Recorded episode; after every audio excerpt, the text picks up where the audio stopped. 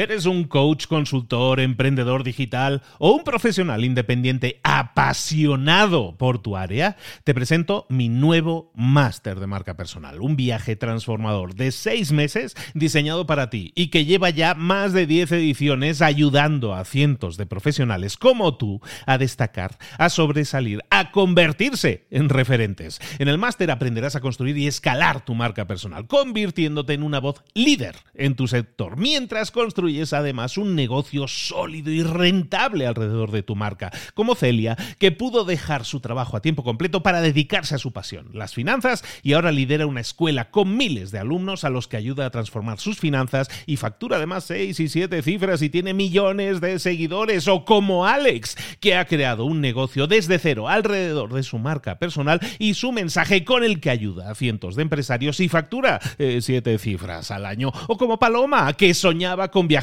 por el mundo y que ahora vive como nómada digital con cientos de miles de seguidores y más de 17.000 alumnos. Gracias al máster, su sueño pasó de ser una idea a una realidad rentable y reconocida.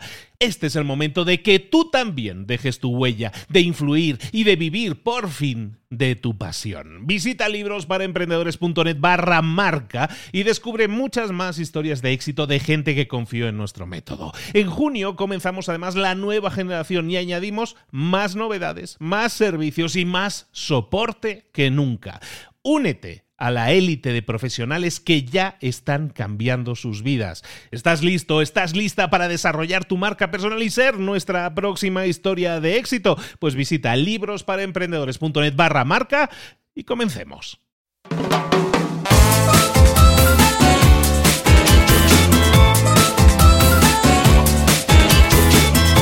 Muy buenas a todos, bienvenidos una vez más a Mentores para Emprendedores. Es este espacio que tenemos semanal en el que estamos entrevistando a eso, a mentores.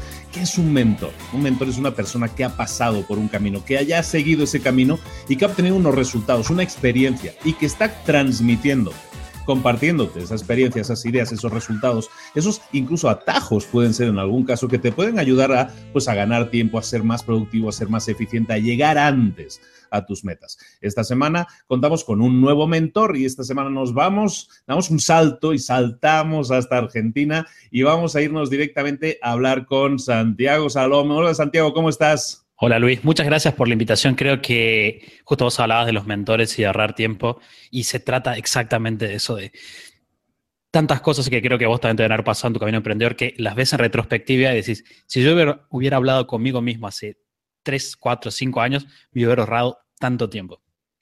Y es, y es, bueno, ya, ya, nos estamos metiendo en materia, pero, es efectivamente, eso es algo habitual y un mentor está ahí para ayudar, ¿de acuerdo? Es alguien que ha pasado, que te pasa su experiencia y eso es lo que vamos a hacer aquí ahora. Empezamos con la pregunta de rigor. Santiago, ¿estás preparadísimo para dar valor?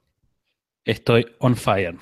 Está on fire, ni más ni menos. Bueno, ¿quién es Santiago Salomón? Bueno, Santiago es parte de un triunvirato, de un trío que es nada más y nada menos que Mati o Matías, Lucía y Santiago, que son unas personas que seguramente has escuchado y si no, deberías hacerlo, se dedican a, un podcast y también, incluso podemos hablar del tema del podcasting también, se dedican a un podcast que se llama Super Hábitos, que es nada más y nada menos hasta donde yo sé, hasta donde yo ubico, yo creo que es el podcast de hábitos eh, hispano, eso lo podemos validar con él, el podcast de que tiene temas de hábitos en español más escuchado porque te veo en todos los tops, te veo en todos los países, Santiago. la verdad que es un camino, empezó, te diría que fortuitamente el tema del podcasting. Y es una cosa tan hermosa, yo creo que vos también lo, lo experimentás, Luis, haciéndolo, la posibilidad de, compartir. Y yo creo que también la gente que esté en casa escuchándonos, el, tener la posibilidad de sentarte en tu casa, en cualquier lugar del mundo, y escuchar una conversación, meterte en la conversación entre dos personas que hablan de temas que te interesan, es, es hermoso. La verdad que soy una persona muy afortunada al respecto. Santiago, Matías y Lucía son emprendedores y como tales son eh, un emprendedor para mí, también lo comentó mucho, es alguien que se cae y se levanta, se cae y se levanta. No existe emprendedor que haya sido exitoso a la primera. Entonces, como tal, eh, acumulamos experiencias. Ellos son tres emprendedores también de pura cepa, acumulan mucha experiencia y lo que hacen ahora es a través del podcast, pues nos dan eh, directivas sobre todo de temas de hábitos, pero también sobre todo también últimamente mucho de temas de emprendimiento y de ese tema es de lo que queremos hablar, porque pues, libros de emprendedores y más super hábitos, todos hablando de emprendimiento, algo bueno tiene que salir de aquí. Y vamos a hablar un poco de eso. Eh, eh, Santiago, bueno, los tres en realidad tienen una serie de contenidos que te comparten gratuitamente y también tienen una serie de cursos. Hay un curso muy interesante que están, están promocionando, están moviendo mucho ahora y que tiene mucho que ver con cosas que yo también estoy haciendo. Yo creo que es una inquietud grande, seguramente podemos hablar de eso, porque tenemos mucha audiencia, ambos podcasts sí, y tenemos mucha gente que nos escucha que, que son emprendedores de corazón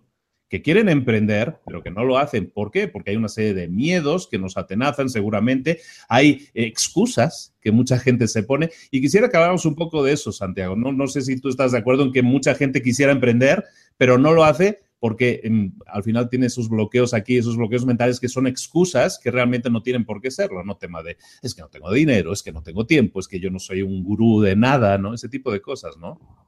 Sí, bueno, claramente hay muchas, muchas preconcepciones. Justo ayer estaba grabando un podcast justamente con una chica que, fue cliente hace bastante tiempo y era, bueno, es un caso, un caso de éxito nuestro. Y ella me decía, yo antes de renunciar me encontré con el miedo. Ya tenía todo, de hecho ya tenía los ingresos a la par, ya tenía los clientes, ya tenía todo para dejar su trabajo. tenía que... Porque nosotros estamos muy a favor de no dar el salto, entre comillas, como se conoce dar el salto, renunciar y jugátela, sino hacer un proceso mucho más ordenado en el cual vos vas empezando tu negocio a la par y lo vas dejando suavemente. Y ella me decía, tenía miedo, por ese el miedo a la, incertidumbre. Y vos dijiste una cosa que me parece súper inteligente, y es que uno es emprendedor antes incluso de tener un emprendimiento, ¿no?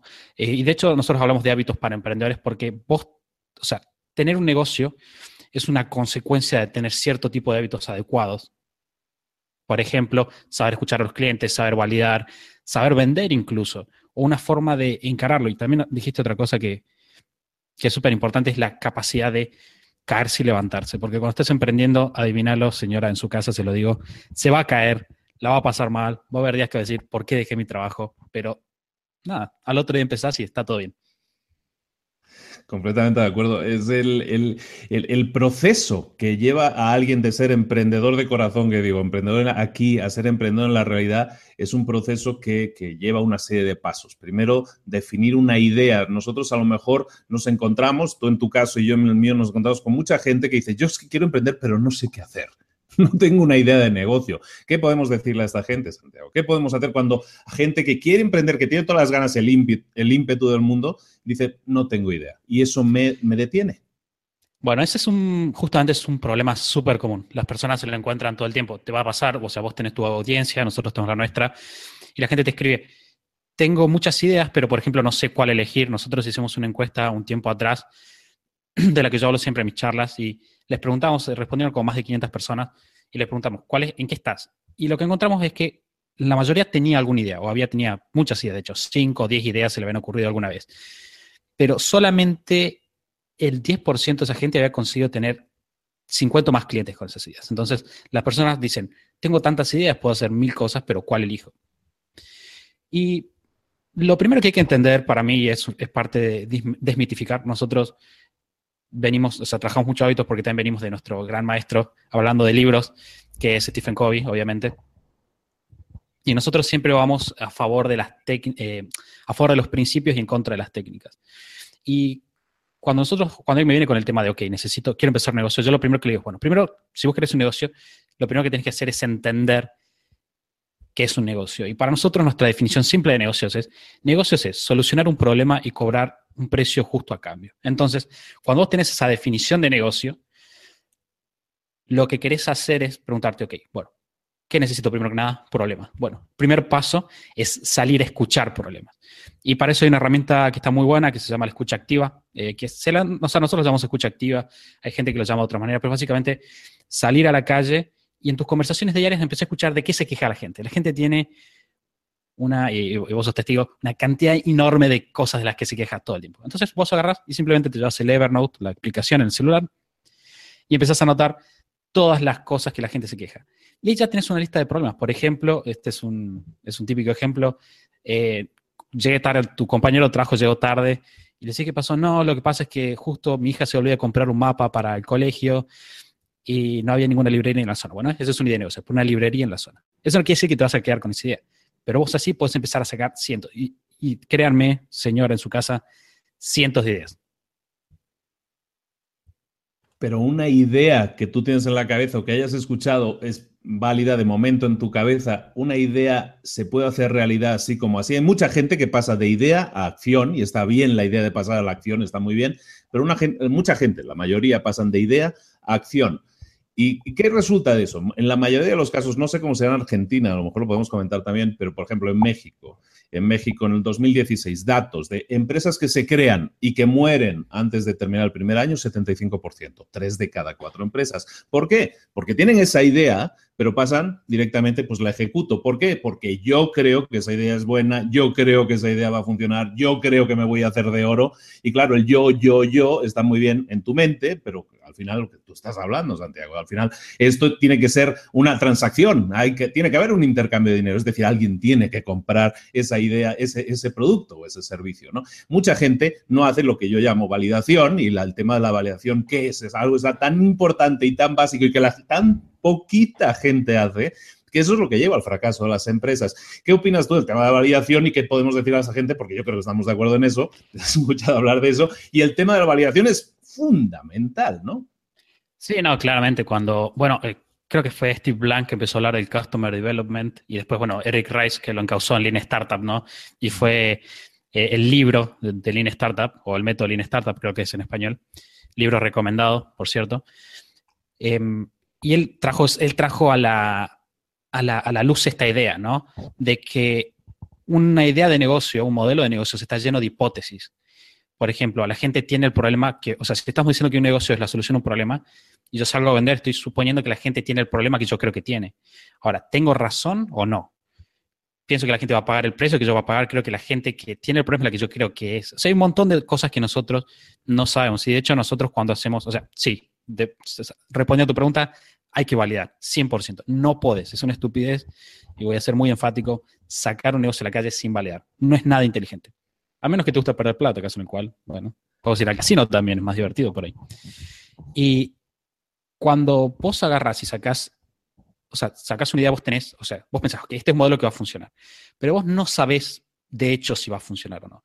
Entonces se han inventado detrás de Lean Startup, que de hecho hoy en día, o sea, Luis ha hablado de eso seguramente en otros episodios, todo lo que es emprendimiento es Lean Startup. Todo todas las personas que están emprendiendo en serio hablan de Lean Startup. Ya no se habla de plan de negocios, ya no se habla de eh, ver algo que el mercado no vio nunca y nunca esperó y vos lo inventaste de la nada porque sos un genio. Puede ser, y yo siempre le digo eso a muchas personas, cuando por ahí estoy en una charla y me dicen, tengo esta idea que nadie hizo nunca y nadie se le ocurrió. Y le digo, puede ser que vos seas el próximo Steve Jobs. Puede ser, pero yo no te puedo aconsejar en base a que lo sos lo más probable es que necesites validar. Porque lo más probable es que no seas un genio absoluto que ve cosas que nadie ve. Entonces, el primer paso es, ok, yo tengo mi idea que encontré con problemas, de vuelta basado en las cosas que me dicen, no en cosas que se me ocurren a mí. Y una vez que vos tenés eso, vas a seleccionar la idea que mejor se relaciona con tus ventajas competitivas, que cuando vos sos un emprendedor es básicamente qué haces vos mejor. Que eso generalmente tiene que ver con lo que siempre se habla de las pasiones, de los talentos, se habla de. ¿Por qué? Porque obviamente, ¿quién va a ser alguien mejor? ¿Alguien que tiene talentos o alguien que no tiene talentos? Alguien tiene talentos. ¿Quién va a hacer mejor un trabajo? ¿Alguien que hace lo que le gusta o alguien que hace lo que no le gusta? Bueno, el que hace lo que le gusta. Y entonces, como vos sos un emprendedor normal y no tienes un montón de capital ni un equipo muy grande, tu ventaja competitiva reside en vos y en esas cosas que estás mencionando. Ahí vas a elegir una idea, pero una vez que tengas esa idea seleccionada, vos no querés salir a invertir solamente. Que podemos entrar en partes técnicas si te interesa después, hay, hay unas cosas más puntuales, pero y una vez que tengas necesidad, ahí vas a salir y vas a hacer un proceso de validación como el que Luis seguramente te recomienda muy seguido que hagas. Y una vez tienes esa validación, entonces eh, la validación básicamente, para aterrizarlo, porque luego la gente dice, no, ¿qué es validación? Bueno, validación al final es preguntarle a la gente. hablar con la gente. O sea, igual que hablábamos de escucha activa antes, comentaba Santiago, que básicamente es abrir la parabólica y escuchar a la gente. Luego tienes que salir a la calle y preguntarle a la gente, oye, se oye he inventado esta cosa, ¿es de utilidad para ti? ¿Lo, ¿Lo, utilizarías? ¿Lo comprarías? ¿Y pagarías ese precio por él? Algo tan simple como eso, es decir, yo eh, estoy pensando en un precio, estoy pensando en un producto, estoy pensando en cubrir una necesidad, como estábamos comentando, lo estamos, lo estamos haciendo, es decir, la gente lo compraría. Y siempre pongo el ejemplo de, porque la gente dice, no, yo no sé hacer eso, es un estudio de marketing, ¿no? Hay que hacer ahí un estudio de marketing muy complejo. No, estudio de marketing lo tienes aquí, tienes de 400 a 600 contactos y estoy seguro que entre esos contactos, si tú inventaste un producto para una chica de 20 a, 25 años, estoy seguro que aquí tienes de, 50 a 100 que cumplen esas características. Si no, si no las tienes directamente, a lo mejor tienes a un clic, a una llamada de teléfono, tienes esas 50 o 100. Entonces no hay excusas para no validarlo. Estás a, 50 llamadas, a 30, 40, 50 llamadas en un día. Puedes tener la validación si tú quieres y te lo propones. Y si esa es tu pasión, seguramente te lo podrías proponer. Y con eso vas a tener el resultado que, que es una respuesta, que no es una garantía, pero es mucho más de lo que tienen esas 75% de empresas que tienen que cerrar el primer año, porque no lo hacen, no lo hacen. Entonces la validación es fundamental. Y luego, claro, una vez tienes la validación, tienes que pasar a la acción. Yo siempre hablo aquí, Santiago, espero que estés de acuerdo conmigo, en que una cosa es la idea que nosotros tenemos en la cabeza. Yo digo, no, yo quiero vender mm, relojes por Internet, pero eso es una cosa, pero de idea a producto final hay un paso grande, ¿no? Tienes que crear tu producto y un producto es un objeto, algo que vendes a un servicio, que vendes a un precio determinado. Pasar a la acción es agarrar esa idea y convertirla en un producto final, ¿no? Y, y, lanzarlo al mercado, porque mucha gente se queda en ese proceso de nunca llego al mercado, ¿no? Claro, sí. Bueno, claramente está muy dicho. Lo que pasa es que eso también, Luis, te, debe pasar a vos, pero cuando uno pasa muchos años ya emprendiendo, es como que hay ciertas cosas que te parecen obvias y, no lo son. Una de esas cosas que parecen obvias es que lo que importa es la ejecución, no la idea.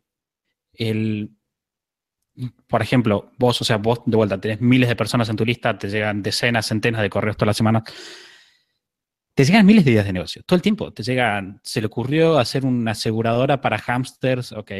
El otro, seguro para el celular cuando te vas al boliche, ok. O a la disco, no sé cómo se dice allá.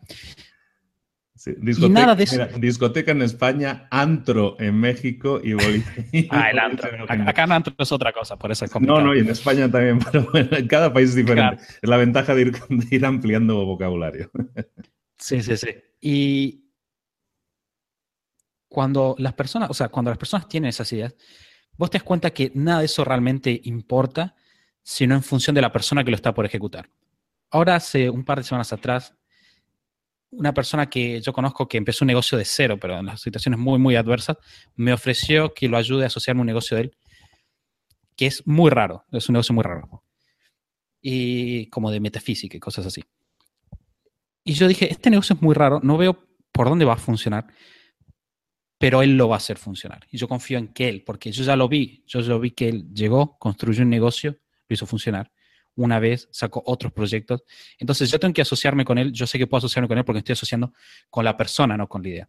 Y vos te das cuenta, Luis, que si vos, ahora por ejemplo, si cae una bomba nuclear y perdés tu negocio, claramente Luis, que ya construyó un negocio, va a poder construir otros negocios de cosas simples cosas simples, cosas no tan innovadoras, porque eso no es lo que realmente importa.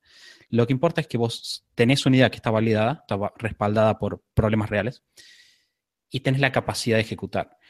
Y por eso también es súper importante, y me, meto acá en, otro tema, y es la, importancia de educarse y de tomar, por ejemplo, Luis está, tiene sus cursos en los cuales los puede ayudar y hablamos de mentores. Y hay que pagar mentores, hay que pagar cursos, eh, porque si no vos te estás, vas por la vida perdiendo el tiempo. Porque, ok, yo tengo este podcast, Luis tiene el suyo, este un montón de contenido, pero cuando pagas un contenido tenés, por ejemplo, acceso a gente que te habla de tu situación en particular. O te dan todo el mapa completo y no tenés que irlo construyendo de entrevista a entrevista y sacando. Así que ahí está también ejecutar, parte de ejecutar es educarte, no sobreeducarte, que ese ya es otro tema. el tema de la sobreeducación, ese es muy interesante también tratarlo. Eso sí vale la pena hacer hincapié, porque hay gente que lo, ahora se, acostumbra a hablar mucho del área de confort. Para mucha gente el área de confort es quedarse, a ti te estará pasando, a mí me pasa habitualmente. Alguien que me descubre, descubre el podcast y dice, hombre, llevo dos semanas, he escuchado 50 episodios, ¿no? Y, y digo, muchas gracias, o sea, eso me ayuda mucho estadísticamente, pero, pero eso no te ayuda a ti. El hecho, yo prefiero, y siempre lo digo, insisto mucho en cada capítulo, y es algo que la gente que nos dedicamos a esto, que tenemos claro que está bien lo de estudiar y aprender, pero sobre todo es lo de implementar, es lo, lo prioritario, que yo prefiero que escuches uno, que escuches uno, saques tres, cuatro ideas y te dediques el resto de la semana a aplicarlo. Y que obtengas de eso una experiencia, ¿no? Yo siempre hablo de que no hay éxito ni fracaso, existe el aprendizaje, ¿no? Entonces aprende, a lo mejor te funcionó a ti, a mí, a mí me funcionó y a ti no, y, al revés, ¿no? Pero la cosa es que si tú no lo pruebas, siempre en tu mente dices, no, tengo un montón de ideas, ¿no? Y, la gente se queda en esa área de confort de decir, eh, sí tengo una idea de negocio, pero no sé todo lo que tengo que saber. Entonces me voy a seguir formando otro par de añitos más. Y entonces cuando haya escuchado 200 mil podcasts, entonces a lo mejor voy a tener la valentía de hacerlo.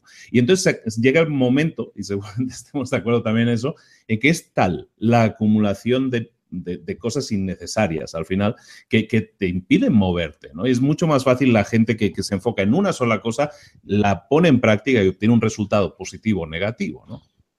Claro, nosotros lo que hacemos es, tenemos una regla de hacer un curso por vez, por ejemplo, y de hecho es algo que, recomendamos y damos de, bonos en algunos de nuestros cursos, un, PDF que se llama cómo, cómo hacer cursos, y básicamente es agarrar, hace un curso y ponete el hábito y la tarea de ejecutar ese curso y no pases otro curso hasta que lo hayas ejecutado. Eso significa no simple verlo. Y lo que vos decís es súper importante y tiene que ser un llamado para la gente. Porque muchas veces hay ciertas acciones incómodas que tenemos que hacer y no queremos. Por ejemplo, hoy, hoy publiqué en Twitter una frase que se me ocurrió y dije, ah, mira, y la publiqué porque ese es internet, uno piensa algo y lo publica. Y era que una persona que no está dispuesta a salir a hablar cara a cara y a vender en la calle no debería empezar un negocio online. Y hay ciertas tareas, por ejemplo, que es, es lo que vos deberías estar haciendo. Por ejemplo, cuando vos empezás a validar nosotros, hay muchas metodologías de validación. Nosotros particularmente hacemos un híbrido que lo denominamos Proyecto Café, que es ir a tomar café con personas.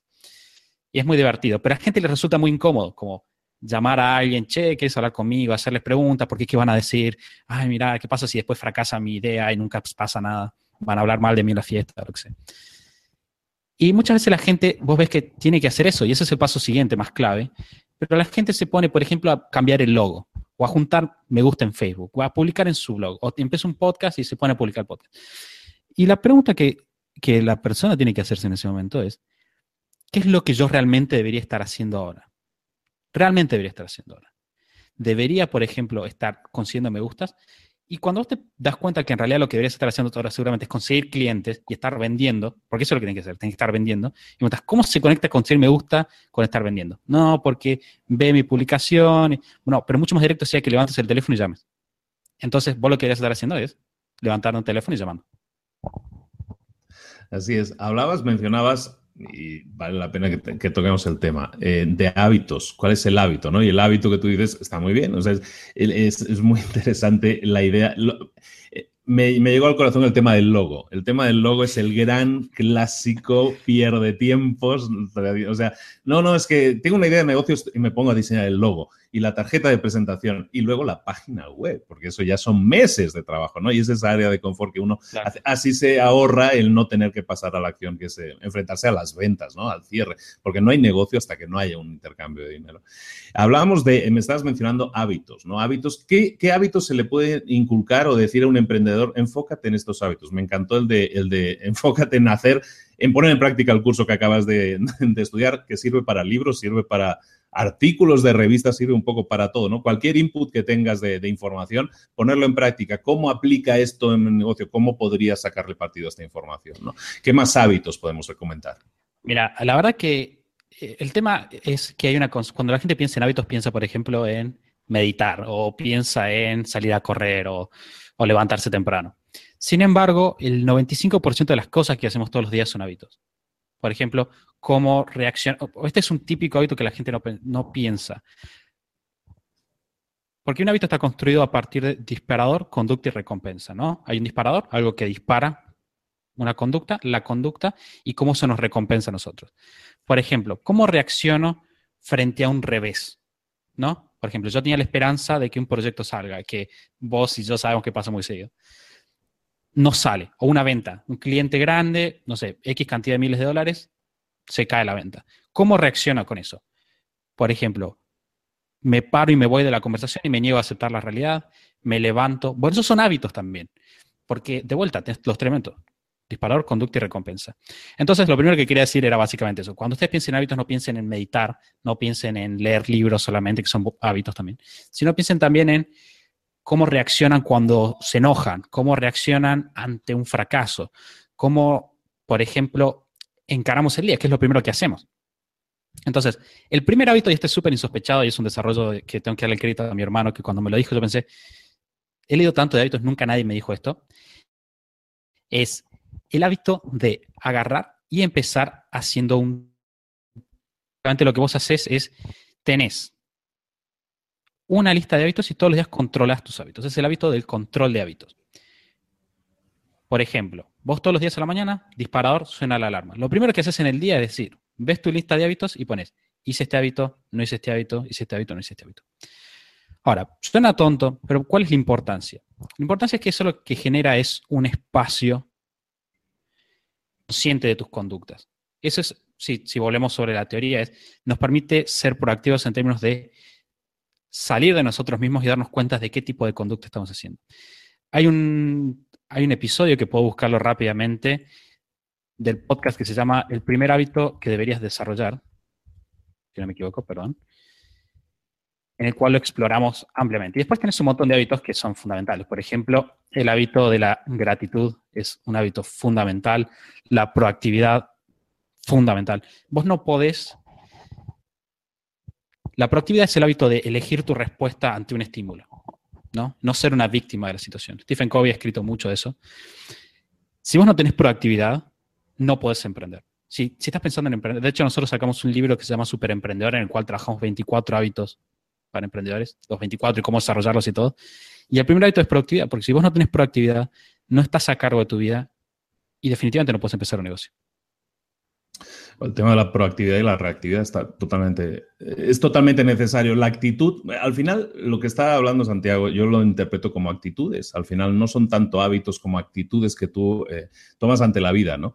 Eh, la actitud reactiva de pasa algo, mm, reacciono, pero no creo mi, propio, mi propia vida de alguna manera que sea la proactividad, ¿no? el escoger cómo reaccionas o cómo vas a actuar para crear cosas, para hacer que las cosas sucedan, que es también una frase que vale la pena recalcar. Oye, Santiago, tenemos una audiencia de emprendedores. Decíamos emprendedores de corazón emprendedores que ya han iniciado eh, ese proceso de emprendimiento de un negocio, de una empresa.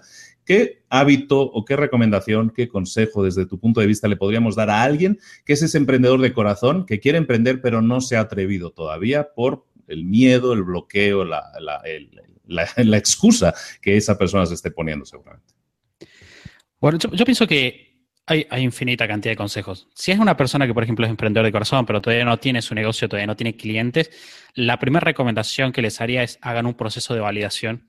Como decía Luis, hay montones. Eric Rice tiene su libro en el cual habla de los principios por general, pero después hay mucho escrito al respecto. Entonces, lo primero sería busquen un problema busquen una metodología de validación y valídenlo. Eso es para mí lo fundamental. Y la otra cosa que para mí es fundamental, y es, ahora estoy trabajando con una emprendedora que, nosotros ya, estamos, ya tiene clientes, ya pasamos por toda la etapa de validación, ya tiene clientes, y que de paso lo tiro ahí como para que quede rebotando, porque a mí me encantan los benchmarks y los números para, que la gente, para poder medir cómo voy. Y mi benchmark es, y es el que manejamos en el equipo, si vos tenés una idea, y entre que tenés la idea o sea, si vos en dos meses, desde que tuviste el día, no tenés clientes, estás perdiendo el tiempo. Estás haciendo algo mal. No sé qué. Pensalo. O sea, señora que está en su casa, usted tiene una idea hace más de dos meses y todavía no tiene clientes, algo está haciendo mal. Ya debería tener clientes. A menos que esté haciendo el dragado de un río o construyendo un edificio. No sé, ya debería tener clientes. Em, pero más allá de eso, el otro consejo sería, respecto al miedo, lo que hay que hacer también es cambiar la forma en la que entendemos el dinero, y eso es un... Eh, siempre hago con, con So de Blog y Lana, que es, tiene también un podcast allá y es una genia absoluta, y hablamos mucho de dinero, y un tema que hay mucho en Latinoamérica es el tema de la mentalidad de respecto al dinero. Y lo que charlaba con esta chica era porque íbamos a hacer un modelo de webinar presencial. Ella iba a ir a un lugar, iba a dar una charla para sacar clientes. Y ella lo estaba pensando como, bueno, voy a ir a dar una charla y les voy a tratar de sacar su tiempo para después venderle sin que, si me dan permiso. Yo le dije, vos no tenés que entender tu emprendimiento así. Si vos estás generando un emprendimiento que soluciona un problema real, sinceramente, es algo que vos realmente crees. Eh, o sea, Luis, vos y yo sabemos que cuando nosotros trabajamos con emprendimientos, trabajamos con los sueños y las vidas de las personas. Gente que nosotros sacamos una encuesta ahora para el curso Cómo iniciar negocio mientras trabajas y descubrimos que el 76% de la gente que respondió, que son cientos de personas, todos los días se pregunta si se pregunta, ¿podría dejar mi trabajo? Como todos los días piensa, quiero dejar mi trabajo. Todos los días, es una tortura. Entonces, vos lo que tenés que hacer si tenés miedo, o sea, tenés una solución. Ok, tenés un negocio basado en una solución a un problema que vos solucionás efectivamente y que es justo el precio. Pensar así, vos al venderle a esa persona le estás haciendo un favor. Le estás haciendo bien. Su vida es mejor. Y este es otro ejemplo que me lo dio un, chico de Ventamax de España, hágale, hágale, que me dijo, si vos tuvieras la cura para el cáncer y alguien tiene cáncer y vos le dijeras, che, tengo la cura para el cáncer, y él te dijera, no, no la quiero, vos dirías, ay, bueno, qué mal, no me quiso comprar. No, vos le dirías, che, tengo la cura para el cáncer, comprámela. Tu vida va a ser mejor. Entonces, yo lo que le dije a esta chica fue, vos no estás yendo, primero, vos estás haciendo un webinar, con lo cual vos le vas a dar de por sí mucho valor. O sea, vos estás haciéndole el favor a él de ir y decirle, mira, viste que estás en esta situación, entendí tus problemas, me puse y pasé mucho tiempo pensando en cómo te sentís. Te doy esta información. Y una vez que le diste esa información, le decís, mira, hay dos formas de solucionar tu problema ahora. Puedes tomar lo que yo te di, que funciona, porque de verdad funciona, y eso tiene que ser honesto y ver qué pasa, prueba de error, o puedes venir y comprar mi producto, que es una forma rápida de conseguirlo. Es la forma más rápida. Entonces, cuando vos lo ves así y usted, señora, que está en su casa y tiene miedo de salir a vender, tiene miedo de salir a vender su producto, piénsalo así. Es su deber moral, si está solucionando un problema, es su deber moral, mira lo profundo que estoy diciendo, salir a la calle y ayudar a la gente, porque usted tiene un don que no está aprovechando. Tiene un don que otros necesitan y usted se está guardando. Totalmente. Eh, si tú crees en tu producto, ahí hay una base que es que tú tienes que creer en tu eso producto. Es fundamental. tienes que tener un buen producto. Eso para empezar. Es efectivamente, eso es algo que, que, vale la pena predicar. Y es que no tienes que tener vergüenza por, por, por ayudar a la gente. Si tú tienes algo que cura el cáncer o tienes algo que soluciona el problema de alguien que no puede dormir o de alguien que tiene un problema que le va a permitir solucionar tu producto, tu servicio, es tu obligación, es tu deber ayudar a esa gente, no a esa gente, a la mayor cantidad de gente posible. Es, como repartir el bien por ahí. Ese, ese enfoque es totalmente necesario para cualquier emprendedor, para cualquier producto, para cualquier servicio. Partir de la calidad como base y entonces sí, predicar y hacer que la mayor cantidad de gente se beneficie de algo bueno. Pues eso es, eso es hacer el bien, ¿no? Ya es muy bíblico, ¿no? Pues es hacer el bien a los demás, ¿no? Santiago, y luego tenemos gente que sí dio el paso, sí a lo mejor validó, sí tenía la idea, la puso en marcha y está con su startup, está con su arranque y, está ahí batallando, ¿no? Lo, está pasando mal porque los arranques siempre son difíciles, por muy buenas que sean las ideas, los arranques suelen ser difíciles y está ahí batallando a lo mejor para conseguir, consiguió sus primeros clientes, pero eh, en su plan de negocio que decía, uy, yo en el primer año voy a vender mil unidades y en el año cinco voy a, vamos, soy Elon Musk y eso nunca sucede así. ¿Qué le podemos decir a esa gente que tenía unas previsiones, no se están cumpliendo, ahí va tirando, va arrancando, pero el arranque está siendo difícil? Bueno, lo primero es lo que vos dijiste, me parece que lo dijiste muy claramente. Hay un libro que, también vale mucho, ya que estamos con Luis, autoridad en libros para emprendedores, eh, que se llama Outliers de Malcolm Gladwell, en el cual eh, dice muchas cosas súper interesantes, pero una de las cosas más interesantes es que detrás de Elon Musk, detrás de Bill Gates, detrás de Mark Zuckerberg, hay disciplina, hay talento, pero también hay suerte. Y eso no depende de vos. Entonces, ser el mejor del mundo, a mi forma de ver por lo menos, no depende de vos. No es algo que vos puedas planear. Sí puedes ser excelente, sí puedes ser muy bueno, pero no ser. Entonces no planees ser Elon Musk y si no lo sos, no te sientas mal sí te sentiste mal si no estás haciendo el mejor trabajo que puedes hacer. Más allá de eso, y esto es algo que es medio avanzado, pero bueno, estamos hablando de gente más avanzada, es un problema muy común también que la gente agarra, que valida su producto y de repente tiene 3, 5 clientes, 7 clientes que le llegan, por ejemplo, por las entrevistas de, que hizo al principio y la gente después le compró porque obviamente eh, le habló de sus problemas, la gente lo tiene y le compra. Y después dice, bueno, ok, tengo un par de clientes, me llegan de vez en cuando por referencia boca a boca, pero no puedo vivir de mi negocio, como que las cosas no están funcionando del todo. Y el consejo para mí ahí, que es, es, uh, podríamos hacer tres podcasts de esto nada más, pero lo siguiente que vos querés hacer, y esto a la gente no le gusta, porque a la gente no le gusta la estructura, pero marketing es números, lo lamento, y negocios es estructura, lo lamento. Lo que quieres hacer es generar un sistema que conecte a posibles prospectos con tu producto de un modo calculado. Vos deberías poder responder esta pregunta. ¿Cómo voy a conseguir mis próximos 10 clientes? Si vos no puedes responder la pregunta, ¿cómo, ¿cómo voy a conseguir mis próximos 10 clientes? Estás te estás perdiendo el sistema. ¿Y cómo hacemos un sistema? Porque la gente dice, bueno, ¿cómo, pienso el sistema? Que Santiago, muy lindo todo, pero vamos a, vamos a lo práctico. Lo que vos querés hacer es pensar cuáles son los pasos que normalmente tiene un cliente entre que no es nadie, que no te conoce, y te compra. Y es muy difícil de pensar si no fuera porque Dave McClure eh, inventó lo que se conoce como las métricas piratas, que ya a esta altura es un estándar de la industria. Y él lo que dijo es, diseñó estas métricas que son cinco métricas por las cuales van a pasar las personas antes de comprarte. Después vimos, o sea, después se vio en el tiempo que no van necesariamente en el orden que él dice, pero son una muy buena ilustración del sistema. Entonces, por ejemplo, vos vas a tener, no sé, adquisición, la, la persona agarra y se entera de que existe. Después tenés activación, ¿no? La persona tiene una primera buena experiencia. Pensemos en una florería. Veo la florería en la calle. Entro y tengo una buena experiencia, me entienden bien. Después tenés la retención, que es que la persona vuelve y tiene otra experiencia. Y después tenés, por ejemplo, que la gente te compra y que la gente te recomienda a otras personas. Ahora, vos lo que querés hacer es pensar, bueno, ¿por qué canal la gente se entera que yo estoy?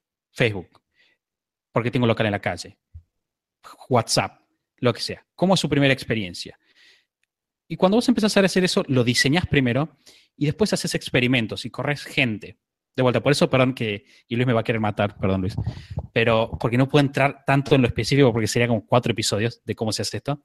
Pero básicamente la recomendación es agarrar y armate un sistema y no enfócate en un canal, en un sistema, mejorarlo y optimizarlo. Hay un Dan Ariely en una charla de TED, es un profesor del MIT, habla de la irracionalidad del comportamiento y hay que una predictibilidad en esa irracionalidad. Entonces, Vos cuando los seres humanos no son racionales, como nos decían los economistas del Homo economicus, pero sí son predecibles. Y cuando vos armas un sistema, puedes hacer pruebas y de repente ver cómo sistemáticamente la gente entra. Y el ejemplo más claro de esto, para aclarar un poquito más, son los funnels de ventas que se habla en marketing online. Por ejemplo, nosotros tenemos un funnel que estamos haciendo funcionar ahora eh, para un producto y nosotros sabemos que por cada mil que entran, nosotros sabemos cuántos se registran, sabemos cuántos ven el webinar, sabemos qué porcentaje ven y sabemos, por ejemplo, cuántos compran. Entonces nosotros decimos, bueno, ok, si yo pongo, por ejemplo, mil dólares, estoy sacando 2.500 dólares. Eso es tener un sistema para crecer. Si vos no intencionás sobre estructurar tu sistema primero, difícilmente vas a tener el control y vas a estar a la merced de la suerte. Eh, los negocios son un juego de números. Eso es una verdad, como un templo. Y quien no le gusten los números no les va a ir muy bien en los negocios porque es un juego de números. Lo que estamos hablando aquí, las métricas, los benchmarking, todas esas palabras que van saliendo son palabras necesarias que cualquier persona que monte un negocio debe saber. Y hay mucha gente que dice, no, yo nunca, mi padre nunca supo de eso y le fue bien. Bueno, pero los temas están cambiando. La competencia que existe ahora, la, globalidad que hace que hoy puedas estar compitiendo no contra la tienda de al lado, sino contra una tienda que está en China, en Japón, en Ecuador o en Colombia. Eso hace que tengas que dominar los números, ser totalmente productivo, efectivo con los números y ese análisis es totalmente necesario. El hincapié que hace Santiago no es banal, o sea, lo hace porque es totalmente necesario. Y tú, que estamos hablando de alguien que ya arrancó su negocio si no dominas esos números, si no eres consciente de cómo funciona tu negocio a todos los niveles, como le está diciendo, ¿no? Ese, ese funnel es nada más y nada menos que piezas. Tú tienes piezas en tu negocio, una que capta clientes, otra que cierra ventas, otra que hace retención, otra que hace publicidad, de lo que sea. Cada pieza la tienes que analizar por separado y ver cómo hacerla lo más óptima posible. Y eso solo se puede hacer. Había un dicho que decía que solo se puede mejorar aquello que se puede medir si no lo mides no lo vas a poder mejorar nunca, porque todo va a ser mm, eh, algo que, ah, sí, yo creo que me va bien, yo creo que me va más o menos bien. Eso no es algo que te permita crecer un negocio. Cualquier negocio que conozcas que sea un negocio que funciona, un gran negocio, toda esta gente que admiramos, lo que tienen es un sistema, tienen automatizado, tienen sistematizado todo y saben numéricamente absolutamente todo, desde la gente, como él dice, que entran en mi página y cuántos de ellos van a comprar, cuántos de ellos me van a dejar su correo electrónico, hasta el final cuánto me implica eso en ventas, en posventas y en todo, en ventas posteriores o en recomendaciones. Todo eso podemos repetirlo, como él dice, nos da para tres o cuatro podcasts mínimo, pero bueno, nos da para tres o cuatro temporadas de podcast. Pero lo que deberíamos hacer es eso, insistir constantemente sobre eso y probablemente no lo hacemos lo suficiente porque seguimos teniendo que hacerlo, ¿no? Pero lo vamos a seguir haciendo. Los números son básicos. Esto es un juego de números, tienes que dominar tus números. Y para alguien, Santiago, que ya es empresario, que ya se supone que dominó sus números y que ya arrancó y su empresa a lo mejor tiene cinco o siete años de existencia y que a lo mejor tuvo un crecimiento, pero ahora está en un estancamiento, digamos, que eso tampoco es muy bueno. ¿Qué le podríamos recomendar en cuanto a hábitos, en cuanto a, enfoque en el trabajo? Probablemente hay un desenfoque por ahí. ¿Qué le podemos aconsejar a una persona que ya, em, es empresario, ya no es emprendedor, probablemente? Bueno, el, tema del caso del empresario que ya es empresario es que generalmente él ya sabe qué le pasa muchas veces, o ya tiene una noción bastante clara de cuáles son sus problemas. Nosotros nos, nos, nos contratan cada vez más, de hecho, para trabajar en planeación estratégica. Porque muchas veces los, empresarios se dan cuenta, tengo mil cosas y no puedo salir de la operación, ¿no? No puedo salir del día a día para pensar cómo voy a mejorar mi negocio, porque estoy todo el día atendiendo la caja, hablando con los proveedores, respondiendo mails, me llegan miles de mails.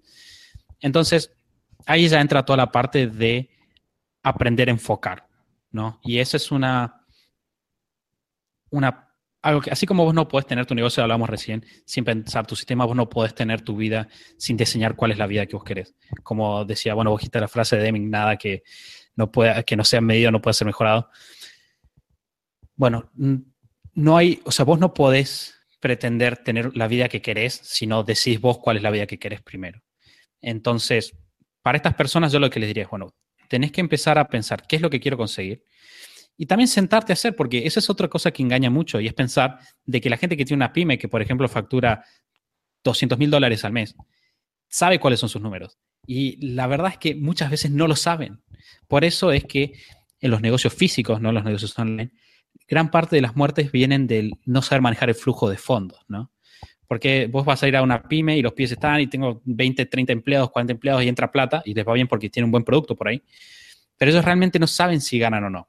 Entonces, muchas veces lo que esas personas necesitan es empezar a separarse un espacio para empezar a pensar. Eso es, un hábito en sí. Separarte un hábito, lo que yo le decía el hábito del control de hábitos, que es como tener un diario, es separarse un momento al día, media hora, 15 minutos, en los cuales vos puedas pensar sobre el proceso. Es como un metapensamiento si nos ponemos ahí medio científico. Y eso es lo que, lo que se necesita. Y una vez que vos tengas eso, y tengas ese espacio para pensar, decir, bueno, ok, mi negocio no está creciendo. Ahí lo que quieres empezar a hacer es trabajar sobre el 2080 y pensar, ok, mi negocio no, no es rentable, ¿no? Mi rentabilidad, ok. ¿Cómo está compuesta la rentabilidad? Está compuesta por ingresos y está compuesta por gastos. Y vos te fijas, haces una comparación con tus competidores, quizás los tenés reconocidos seguramente si tenés un negocio grande. ¿Estoy vendiendo menos que mis competidores? ¿Bajaron mis ventas? ¿O lo que pasa es que están subiendo mis costos? Y una vez que vos tenés ese análisis, lo que puedes hacer es ver todos los conceptos y ese va a aplicar seguramente la regla de Pareto del 20-80, ¿no? El 20% de las causas genera el 80% de las consecuencias. Es probable que haya un 20% de tus productos que te dan el 80% de, tus ingresos y es probable que haya un 20% de tus gastos que te dé el 80% de tus costos. Entonces, vos lo que quieres hacer ahí es empezar a trabajar sobre los mínimos vitales y empezar a atacar, por ejemplo, en caso de que vos digas, bueno, lo que pasa es que estoy facturando menos, bueno, enfócate en los productos que más facturación te dan y las acciones de impacto. Y en el caso de tus costos, lo mismo. Enfócate en el 80-20, súper consejo. Y bueno, pues es algo habitual que, la gente pierda el enfoque y, se dedique a muchas veces, y pensando en el tema del 80-20, mucha gente al no aplicarlo dice, no, yo quiero crecer mis ventas, voy a crecer mis líneas de productos, voy a hacer más productos, porque así seguramente va a ir mucho mejor. Y probablemente es lo contrario, probablemente, como está diciendo Santiago, el enfoque en menos productos, pero en esos productos que son más productivos, que te generan más, eh, más beneficios como empresario, como empresa, esos te vayan a dar el, mayor resultado. Estamos terminando, estamos hablando con Santiago de Superhábitos y vamos a hablar ahora de libros, porque esto al final es libros para emprendedores. Vamos a hablar un poco de libros. Ya nos ha recomendado algunos libros y, y bueno, vamos a insistir un poco sobre eso. Santiago, ¿qué libros nos podrías recomendar de no ficción, ya sea de crecimiento personal, de desarrollo de negocios? Libros que un emprendedor debería tener a la mano siempre como obra de consulta para, para obtener respuestas, ayudas en esos momentos de bloqueo. Bueno, yo creo que hay te voy a tirar tres. ¿Puedo tirar tres? Tengo autorización del host. Bien. Tienes perfecto. autorización. La otra vuelta charlaba con un nómada digital que viaja por el mundo y, me, y, estamos hablando de blockchain y del futuro del Bitcoin. Y, y, yo dije, ¿cuántas cosas que uno no sabe? ¿no? ¿Cuántas cosas técnicas que... Yo soy administrador de empresas, me especialicé en negocios y no sé de programas. Sé programar, pero básico. Y él me dijo, estaría bueno saberlo. Yo dije, sí, pero si yo tuviera que elegir una habilidad para tener o un tipo de conocimientos, para tener, para desarrollar un negocio, me enfocaría en el conocimiento de entender la naturaleza de las personas. Porque la técnica va a cambiar. Va a cambiar el modelo de negocios, va a cambiar la forma en la que cobramos, pero siempre va a seguir habiendo personas atrás de los negocios. Y en tanto, siempre va a haber personas. Los dos libros que recomendaría, que ya son los libros más recomendados, por eso tengo un tercero que es más raro, son obviamente Los siete hábitos de las personas altamente efectivas de Stephen Covey. Ese si yo tuviera que decir, puedo leer un solo libro para toda mi vida y ningún otro libro más, elegiría ese. Y después, Cómo hacer amigos e influenciar a las personas de Dale Carnegie. Otro libro que si todas las personas lo leyeran, el mundo sería un lugar mejor. Y el tercer libro que voy a dar, que eso ya es más específico para la gente que ya leyó esos libros y dice, bueno, Santiago, dame algo más, más consistente, por favor, menos clásico. Le, voy a recomendar un libro que se llama, no sé si está en español todavía, pero se llama Running Lean, running como de correr, Lean, de Lean Startup, de Ash Maurya, que lo que hace es tomar los conceptos de Lean Startup y bajarlos. él tiene otro libro más, después sacó que se llama Lean, también es un excelente libro. Y es muy, son libros difíciles de leer en algún punto, porque son libros muy técnicos, muy técnicos, pero no técnicos que no los puedes entender, sino muy técnicos de que son pesados de leer. No es como leer eh, Ian Fleming o James Bond, que vos lo lees y es para bebés, o el principito, lo que sea. Entonces, Running Lean, si están buscando técnicas de validación, Running Lean tiene para los primeros pasos eh, unas técnicas de validación muy prácticas, mucho más bajadas a la tierra de la que tiene Eric Rice, por ejemplo. Excelente. Pues son tres libros, pues son tres libros muy buenos, los dos, los dos como más típicos que todo el mundo recomienda, los siete hábitos, el de cómo ganar amigos, porque son los súper clásicos, pero no es casualidad que la mayoría de gente los siga recomendando, porque siguen siendo de actualidad. Eh, los hemos revisado en el programa, pero es que el de cómo ganar amigos, que es probablemente el, más, eh, el que tiene más edad de, los libros que hayamos revisado, es probablemente de los eh, capítulos más escuchados, de los libros con más éxito, y estoy convencido que sigue vendiéndose muchísimo. ¿Pero por qué? Porque todo el mundo lo recomienda porque todo el mundo que lo lee encuentra respuestas, encuentra ayudas, encuentra consejos. Entonces está, está muy bien los dos libros. El Running Lean es muy bueno, es muy buen libro. Todos los libros de Lean están bastante bien porque nos dan eh, enfoques muy pragmáticos, la mayoría de ellos, y están, son súper interesantes. Eh, también recomendar pues, el, el, Lean Startup que él he estado recomendando. Hemos hablado del 80-20. Hay un montón de ese de Richard Koch. Hay un montón de libros eh, que han salido en esta charla o, o lateralmente o directamente recomendados que valen muchísimo la pena Suma esos cinco o seis libros. No necesitas mucho más que eso para tener un negocio de éxito. Lo único que necesitas es aplicar todos esos conocimientos y pues si cómo ganar amigos te va a dar lo que ahora le llaman networking, no antes no existía la palabra, era networking, ahora está de moda, pues es básicamente saber comunicarte con los demás y crear interacciones positivas con los demás. Todo eso te va a ayudar, suma eso es el mejor hábito que puedes, es aplicar cada día un poquito de esos libros. Eso, seguramente, eso sí son super hábitos también que deberíamos poner todos en práctica. Pues estamos hablando con Santiago de super hábitos, de parte del trío de, de Mati, de Lucía. Un saludo para ellos. Y te agradecemos mucho que hayas pasado este, este ratito con nosotros, nos hayas compartido un montón de información, un montón de valor. Sí, cumpliste tu promesa, el contrato que firmaste al principio lo has cumplido con creces. Y te agradecemos de nuevo que hayas estado con nosotros, Santiago. No, gracias a vos, a vos Luis. Y, la verdad que, es un placer charlar con vos. así como hablábamos en un momento de la charla sobre llevar tu mensaje. Yo siento que el podcasting en español es, es algo que todavía está subexplotado a full. Eh, y es una oportunidad. Qué, increíble que es, es, También nos hace pensar sobre los afortunados que somos como personas. El hecho de que hoy en día vos puedes sentarte en tu casa y escuchar a gente muy capaz que te habla irrestrictamente, horas y horas de contenido para consumir. Entonces, es una alegría contactar con vos. No habíamos hablado antes, esta es la primera vez. Así que igual ya nos teníamos, porque vos te ves en, los rankings y ves, ah, mira, está ahí, está en el otro ranking, estamos en todos los países ahí. Así que es un placer haber charlado con vos y con la gente que nos escucha. Y ahora que mencionabas el tema del podcast, y bueno, porque es, es un tema es un tema que nos une, como tú dices, nos une y es, es, muy bonito. Yo estoy ahora con el tema de las entrevistas que estamos haciendo. Eh, estoy explícitamente buscando que sea muy internacional, ¿no? Porque hay gente muy válida, estamos viendo en Argentina, en Colombia, en Ecuador, en México, en España, en todas partes, en Estados Unidos, y, muchas veces no tenemos en cuenta que somos todos una gran familia. Esta familia podcastera que somos, eh, somos una familia. Y como tú dices, está subexplotado, es, es un germen todavía lo que tenemos comparado con Estados Unidos, que es una industria en sí súper desarrollada. Estamos germinando, estamos creciendo y es bueno que seamos familia, que estemos más en contacto. Entonces me encanta que lo hayamos hecho y tenía muchas ganas de, hablar con, contigo. Y, de nuevo agradecerte. ¿Qué opinas del podcast? ¿Sí entiendes que es la herramienta, es una gran herramienta hoy en día? Yo estoy enamorado del tema del podcast y de lo que nos está permitiendo, ¿no? Sí, definitivamente. Y, más, yo, yo de vuelta no soy de las técnicas, sino eso de los principios y charlaba con una chica que es periodista, que tiene un negocio online también en Argentina, y le dije, yo quiero entender por qué la gente escucha podcast. pero ¿por qué realmente? Más allá de las herramientas. Y ella me dijo, no sé por qué el podcast pero me dice, la radio nace para llenar silencios en los hogares. La radio históricamente. Y el podcast tiene mucho que ver con la radio, obviamente.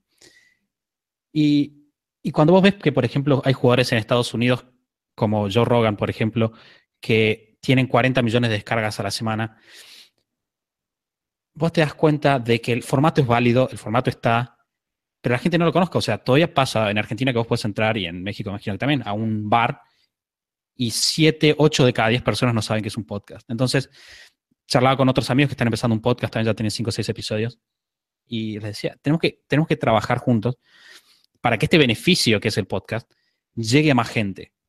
Porque en el fondo el, el, hombre genera historias y el hombre habla y se comunica y crece a través de la palabra, ¿no? Y ese es el, gran rol del podcast. Yo creo que estamos en una etapa súper interesante. Nosotros, bueno, ya estamos hace, yo ya estoy haciendo podcast hace dos años y medio, que en la vida no es nada, pero en Internet es un montón. Y no sé, yo voy a hacer esto toda la vida. Yo ya estoy decidido, olvídate. yo también. Firmado. nos, seguiremos entrecruzando por ahí entonces por los tops del mundo, porque yo también no pienso abandonar. Es una oportunidad. Tú hablabas de por qué, eh, es interesante esa pregunta, ¿no? Exploremos un poco eso. Yo pienso que creas una intimidad, o sea, con la radio también se crea esa intimidad, pero es como una intimidad, cosa que te llevan aquí en la orejita metido y que, y que lo hacen de, lo que hacemos nosotros. No lo puede hacer la radio tradicional en el sentido de que buscamos hablando un poco de marketing de nichos de mercado, ¿no? Tocamos temas mucho más concretos que una radio que responde a, unos ingresos de publicidad y que tiene que hacer programas que, que, plazcan más a, a, una mayor cantidad de gente. Nosotros podemos, y esa es la ventaja, ¿no? Si tú eres carpintero, si tú eres fontanero, si tú eres pintor, Tú puedes crear un podcast y tener una audiencia. A lo mejor no es una gran audiencia millonaria, pero a lo mejor no lo necesitas. Necesitas simplemente encontrar gente que tenga gustos similares, inquietudes similares que las tuyas, y eso el podcast como herramienta nos lo da, ¿no? Entonces, y eso nos permite lo que decíamos, ¿no? contactar a gente eh, en todas partes del mundo. ahora, en esta charla, por ejemplo, lo que dice Santiago, yo no lo conocía personalmente eh, y, he hecho, eh, lo, lo, que he sentido en esta charla es que tenemos un montón de puntos en común, un montón de ideas en común, un montón de cosas en común. Ese hecho de que alguien que estás en Salta, Argentina, y alguien que está en Puebla, México, sean tan similares, piensen de maneras tan parecidas, compartan ideas y sensaciones similares, para mí es fantástico y es una herramienta que sirve para acercar a la gente, ¿no? Entonces sigamos fomentándolo y sí, tenemos que buscar la manera de fomentar y que la gente promueva el uso y el abuso incluso del podcast porque va a ser muy beneficioso para todos. Sí, 100%. De hecho, tengo algunas ideas, ya lo vamos a, vamos a estar compartiendo. Quiero, quiero, quiero hacer una gran Benjamin Franklin y, generar una logia de podcasters. Es una, es idea, la estoy, la estoy desarrollando. Señora, no se asuste todavía, ya lo voy a, voy a empezar a aparecer en todos lados. O si no, yo, alguien. Pero a mí lo que me interesa es, es hay, una, hay un concepto que es las etapas de vida en las industrias. Y nosotros estamos en una etapa de vida en la industria en la cual no, no existe, porque me, lo han preguntado, Santi, vos siempre hablas de hacer cosas con otros podcasters y la competencia. Yo digo, la competencia en, términos técnicos de negocios no tiene sentido en esta etapa porque o sea, competir por la gente que hay no tiene sentido para nosotros. Sí, o sea, la gente puede consumir un podcast además. Y hay tanta gente que puede entrar. Nosotros podemos estar teniendo millones, millones de personas escuchando podcast. Y en realidad lo que tenemos ahora son cientos de miles. Y esa es la verdad. Así es, no, nos queda un gran camino por recorrer, entonces ya estamos hablando de logias podcásticas no masónicas, que va a ser lo siguiente. Entonces vamos, a, estar, vamos, a estar en eso, si no se asuste señora, porque vamos a salir en el próximo libro de Dan Brown, este libro. muchísimas gracias Santiago, muchísimas gracias a, los tres chicos de Super Hábitos por crear ese podcast. Eh, por promover el, uso de hábitos eh, buenos, de hábitos de crecimiento y por, ahora sí, ayudar a emprendedores, porque en eso estamos aquí también nosotros, ¿no? Estamos hablando de mentores. Cada semana estamos hablando con mentores. Recordemos, un mentor es esa persona que recorrió un camino y que quiere compartir contigo algo, un consejo, un tip, una ayuda, algo que te pueda ayudar. Depende de ti el tomar esa ayuda y qué ¿Qué hacer con eso? Ponerlo en práctica. Es lo mismo que hace un autor con su libro, es lo mismo que hace cualquier cosa, cualquier persona que comparte un conocimiento, un artículo, todo eso. ¿Qué vas a hacer con toda esa información? Deja de acumular información y empieza a ponerla en práctica. No escuches 50 episodios de golpe, escucha uno y ponlo en práctica. Escucha lo que has escuchado hoy aquí. aquí hay un montón de información válida para cada uno de los estadios por los que atravieses como emprendedor en tu etapa de vida eh, de negociante, digamos. Ponlo en práctica ponlo en práctica y obtén resultados, sean buenos o sean malos, analízalos y corrígelos, ¿no? Estamos hablando de medición, de, de benchmark y todo eso. Analiza tus números e intenta mejorarlos. Hoy aquí has recibido muchísimo valor, muchísima información. Ahora sí, depende de ti, solo de ti, ponerlo en práctica. Muchísimas gracias de nuevo a Santiago de Super Hábitos. Santiago, un saludo, querido. Un saludo para ustedes. Muchísimas gracias y la próxima semana nos vemos aquí en Libros para Emprendedores con otro resumen de un libro. Nos vemos con otros mentores para emprendedores, con otro mentor que estoy seguro que te va a entusiasmar. Y nos vemos la próxima semana en Libros para Emprendedores. Un saludo de Luis Ramos. Hasta luego.